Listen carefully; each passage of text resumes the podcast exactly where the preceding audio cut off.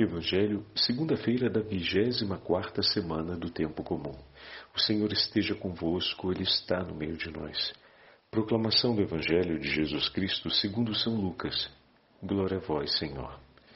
Naquele tempo, quando acabou de falar o povo que o escutava, Jesus entrou em Cafarnaum. Havia lá um oficial romano que tinha um empregado a quem estimava muito e que estava doente à beira da morte. O oficial ouviu falar de Jesus e enviou alguns anciãos dos judeus para pedirem que Jesus viesse salvar seu empregado. Chegando onde Jesus estava, pediram-lhe com insistência: O oficial merece que lhe faças este favor, porque ele estima o nosso povo. Ele até nos construiu uma sinagoga. Então Jesus pôs-se a caminho com eles. Porém, quando já estava perto da casa, o oficial mandou alguns amigos dizerem a Jesus: Senhor, não te incomodes, pois não sou digno de que entres em minha casa. Nem mesmo me achei digno de ir pessoalmente ao teu encontro. Mas ordena com a tua palavra e o meu empregado ficará curado. Eu também estou debaixo de autoridade, mas tenho soldados que obedecem às minhas ordens. Se ordeno a um vai, ele vai, e a outro vem, ele vem, e ao meu empregado faz isto, e ele faz. Ouvindo isso, Jesus ficou admirado. Virou-se para a multidão que o seguia e disse: Eu vos declaro que nem mesmo em Israel encontrei tamanha fé. Os mensageiros voltaram para a casa do oficial e encontraram o empregado em perfeita saúde. Palavra da salvação. Glória a vós, Senhor.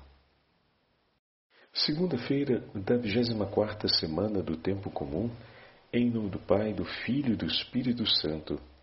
Amém. Queridos irmãos e irmãs, a Santa Liturgia hoje nos entrega o sétimo capítulo do Evangelho de São Lucas. Uma das páginas mais delicadas do Evangelho de São Lucas pela sua beleza e pela sua apresentação. Diz o texto que Jesus acaba de voltar para a cidade de Cafarnaum. E Lucas passa logo em seguida a apresentar o que vai acontecer. Nessa cidade tem um centurião, ou seja, um romano, não é da casa de Israel, tem um centurião que tinha um servo. Dentre a centúria, ou seja, dentre os 50 homens, perdão, os 100 homens que ele deveria ter sob a sua custódia, tinha também um servo, a quem ele amava e estimava muito. E esse servo estava doente, quase à morte. Então, os judeus se apresentam para suplicar a Jesus que possa curar esse homem enfermo. Para além do amor desse centurião pelo seu servo, o que é uma experiência notória, muito significativa, nós temos aqui um grupo de judeus que se move para pedir a Jesus que, como profeta, realize uma graça em favor desse estrangeiro, que demonstrou o seu amor por Israel a ponto de construir uma sinagoga. Eis aqui, meus irmãos e minhas irmãs, o testemunho de um homem de coração bondoso. Mas em que sentido bondoso, Padre Fábio? No sentido de que ele tem um coração pronto para amar e para reconhecer a necessidade do próximo. Não é apenas a necessidade do seu servo e sua própria necessidade que ele reconhece. Lembram do Evangelho de ontem, a tragédia daqueles, daquele homem que se apresenta diante do, do patrão, diante do, do seu senhor, com a dívida enorme, ele não conseguia ter outra pessoa que não fosse ele mesmo diante de si, não é verdade? E falávamos a respeito disso na meditação do Evangelho desse domingo. E a liturgia dessa segunda-feira nos apresenta uma realidade distinta. Um homem bom, que, mesmo tendo autoridade e poder, se preocupa no exercício da sua função, no exercício do cumprimento dos deveres de sua vida, se preocupa, tem os olhos e o seu coração atentos ao bem do outro, mas atento ao ponto de amá-los. Não apenas para cumprir de maneira justa o seu serviço, porque esse também seria um tipo de atenção é, lícito, mas a atenção que ele demonstra é uma atenção que chega às raias do amor.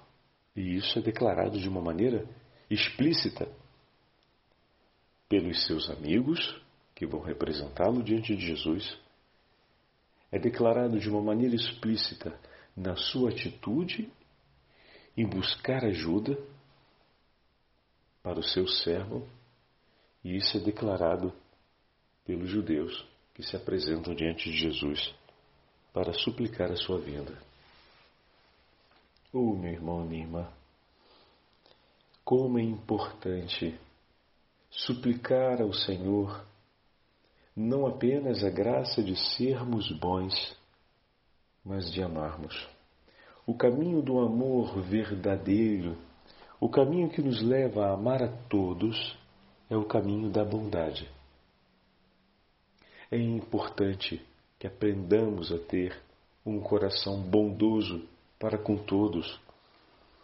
Ontem falávamos sobre isso, a compaixão e a misericórdia com a qual o Senhor nos amou, nós devemos oferecer pelos nossos irmãos e irmãs. O homem que pratica a compaixão e a bondade aprende a perdoar.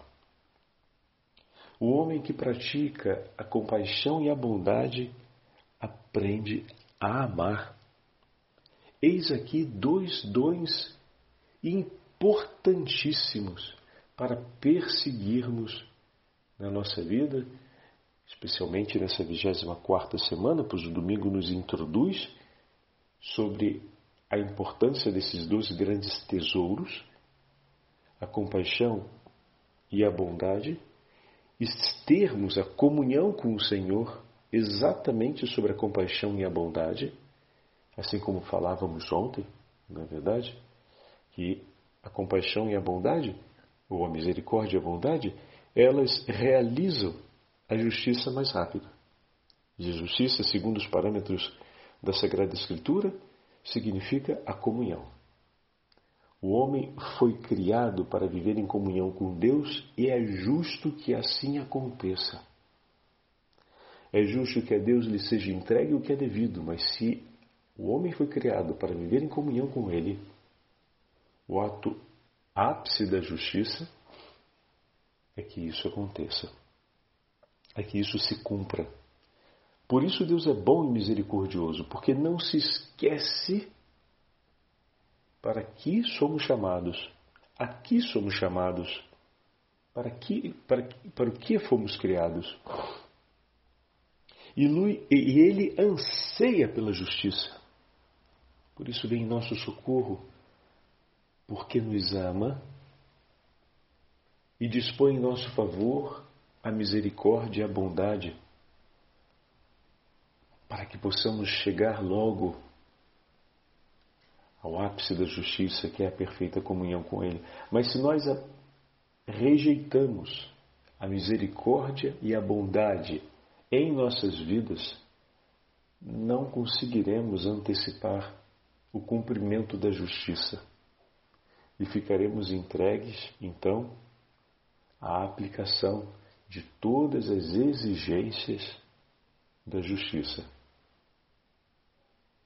Por isso, no Evangelho de ontem, o ponto dramático era exatamente aquele servo não celebrar a comunhão com o seu Senhor na bondade e na compaixão com o próximo, o que significa dizer que ele não aceitou a oferta do seu Senhor para que se completasse a justiça. Então o Senhor o entrega à execução da justiça conforme pede a lei. Ou se completa na execução da lei, ou se completa sob as duas graças que Deus dispõe em nosso favor: a misericórdia e a bondade. Por isso nós falamos que no tempo do purgatório se completa a justiça.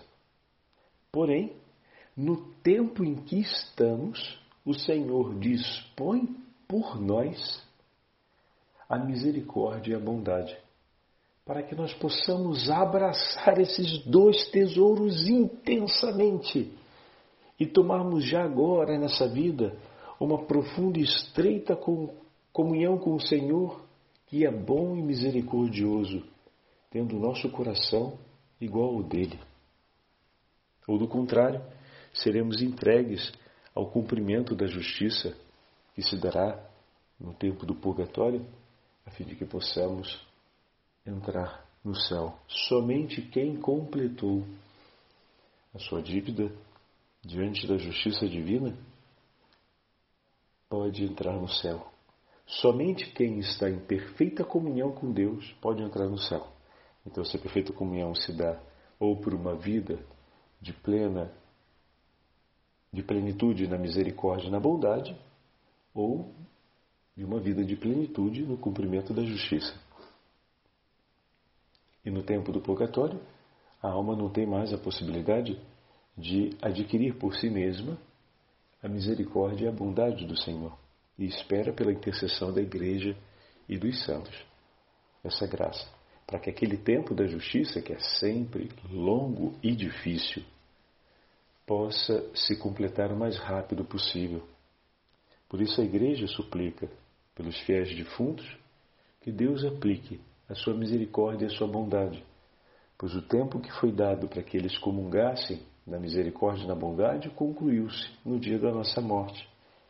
Mas não concluiu-se a possibilidade deles participarem, porque enquanto eles estão no tempo da justiça, Deus ainda pode dispor em favor deles a sua bondade e a sua misericórdia. Só que eles não têm mais a chance de realizar obras de comunhão com Deus, porque a morte já os levou. Mas a igreja pode oferecer, em nome deles, atos de amor marcados pela misericórdia e a bondade, para que eles recebam os méritos no tempo da justiça em que se encontram, que é o tempo do purgatório. Por isso nós oferecemos o terço, a Santa Missa, na intenção dos fiéis defuntos. Espero que essa meditação de hoje tenha ajudado a entender um pouquinho mais a grande importância de rezar pelos nossos irmãos e irmãs defuntos e a beleza do que é a graça da misericórdia que o Senhor dispõe por nós. Eita, que bênção a nossa! Que estamos vivendo no tempo em que conhecemos a apresentação das promessas da divina misericórdia feitas a Santa Faustina e entregues à Igreja Universal pelo Papa João Paulo II. Que dom bendito é o terço da Divina Misericórdia que nós podemos recitar com tanta simplicidade e todos os dias. E bom, hoje estamos vendo o exemplo de alguém que viveu a bondade e a misericórdia. Estamos vendo o exemplo desse oficial romano.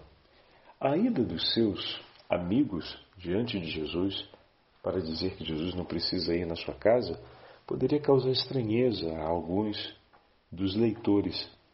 Mas existe uma lei que prevê a impureza por parte do judeu que entra na casa de um pagão.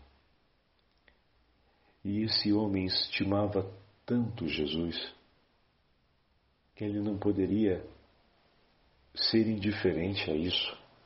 Ele que construiu uma sinagoga por amor aos judeus, conhecia as tradições de Israel, não ia se permitir a possibilidade de receber um bem aceitando que fosse ele causa de um sofrimento para aquele santo profeta de Deus que estava em Cafarnaum. Assim eles compreendiam ainda Jesus.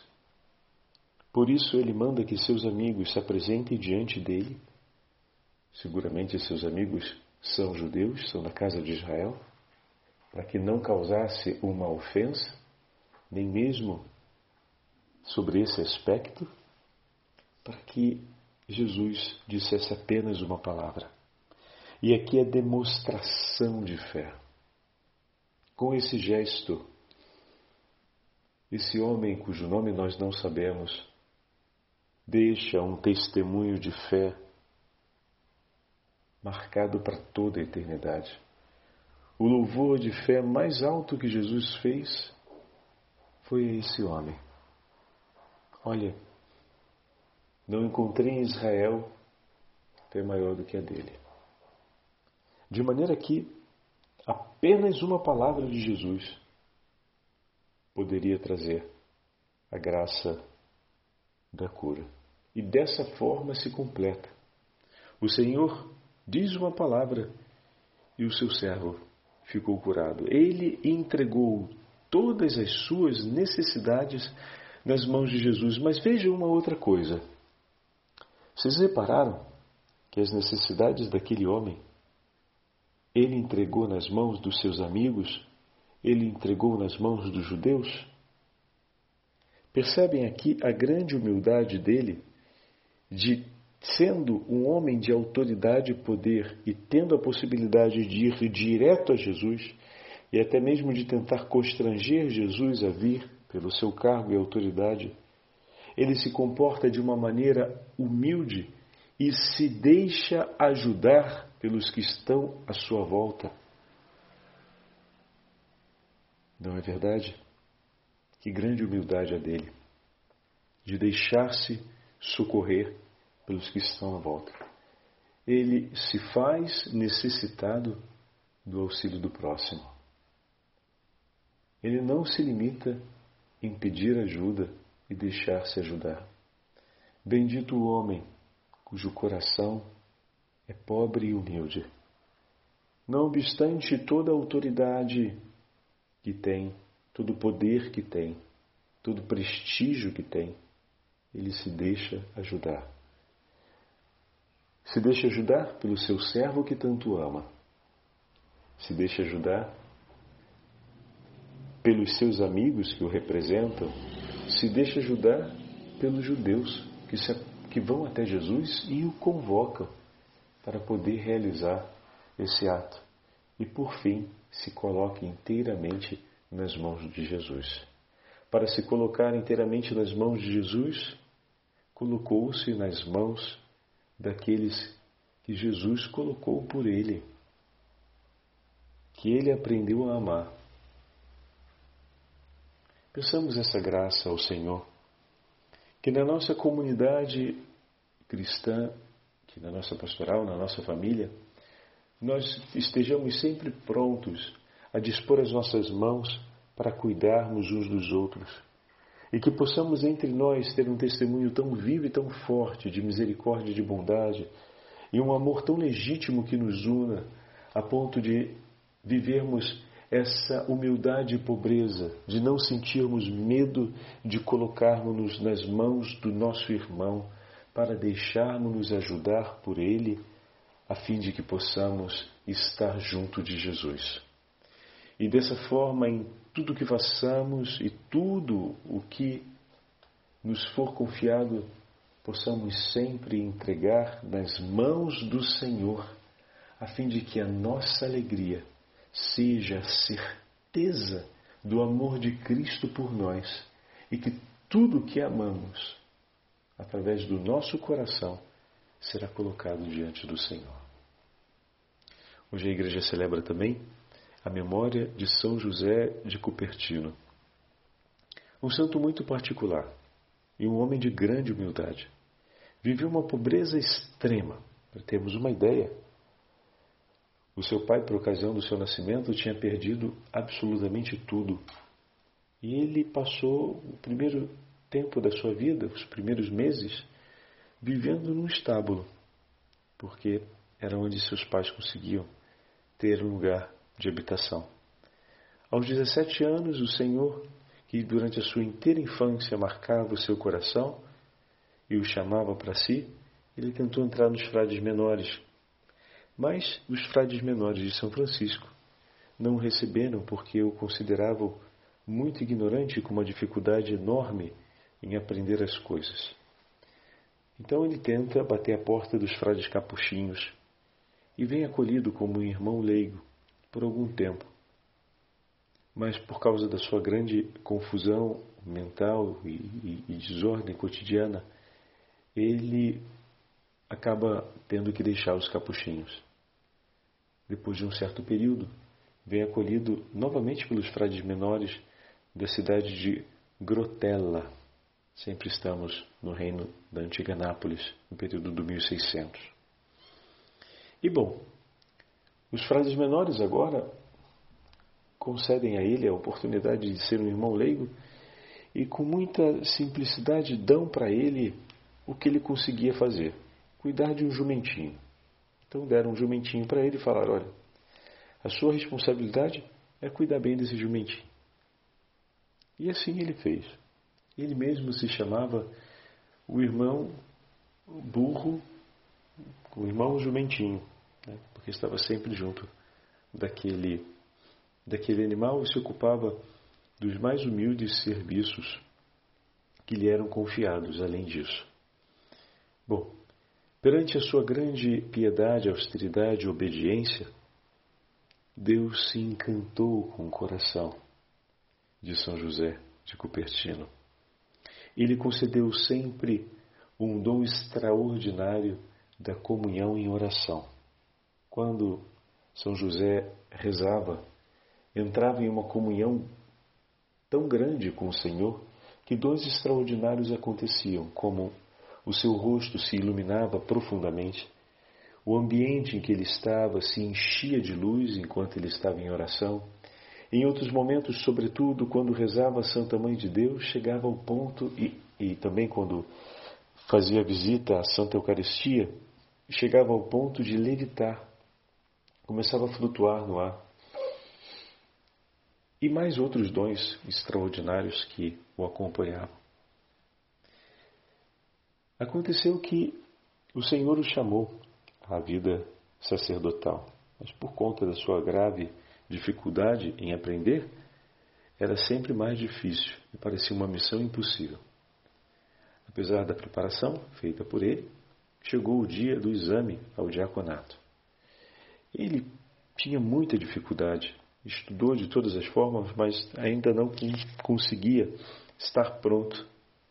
O exame não é que fosse muito exigente, era conseguir ler o missal e saber falar sobre o Evangelho com a orientação teológica mínima que era exigida naquela época. São José entrega tudo nas mãos de Nossa Senhora e no dia em que o bispo faz a avaliação sobre os textos do Evangelho e lhe entrega um trecho da Sagrada Escritura, com admirável maestria, São José expõe, São José de Cupertino expõe a beleza daquele texto, ao ponto de comover o bispo e os padres censores que estavam presentes na avaliação. E recebeu, então, para surpresa de todos os irmãos, a ordenação sacerdotal. A partir daí começaram a acontecer ainda outros sinais da predileção divina de Deus por esse santo frade menor. Durante a Santa Missa aconteciam episódios de levitação além de tantas outras manifestações do poder de Deus. Conta-se que durante a consagração eucarística, os que nós chamamos hoje de coroinhas, né, precisavam se aproximar dele e segurá-lo pela casula ou pela túnica, para que ele não começasse a levitar até o teto da igreja. Dessa forma, pudesse celebrar a Santa Missa na frente do altar. Desse modo, São José foi vivendo a sua vida e foi transferido várias vezes, passando por vários conventos, em alguns lugares foi profundamente incompreendido por causa dessas manifestações extraordinárias, foi acusado diante da Santa Inquisição, foi levado ao tribunal da Inquisição para que se compreendesse esses fenômenos místicos que o acompanhavam, porém, em todos os casos, foi sempre absolvido porque não havia nada contra ele. Eis o homem humilde e puro de coração que contempla a face de Deus. Eis o homem misericordioso e bom que aprendeu com o seu Senhor e que realizou por toda a sua vida a misericórdia. E seguindo as ordens do Papa Alexandre VII, tinha ido para uma cidade próxima ao grande santuário da Virgem Maria de Loreto e ali ele entregou sua vida nas mãos do Senhor.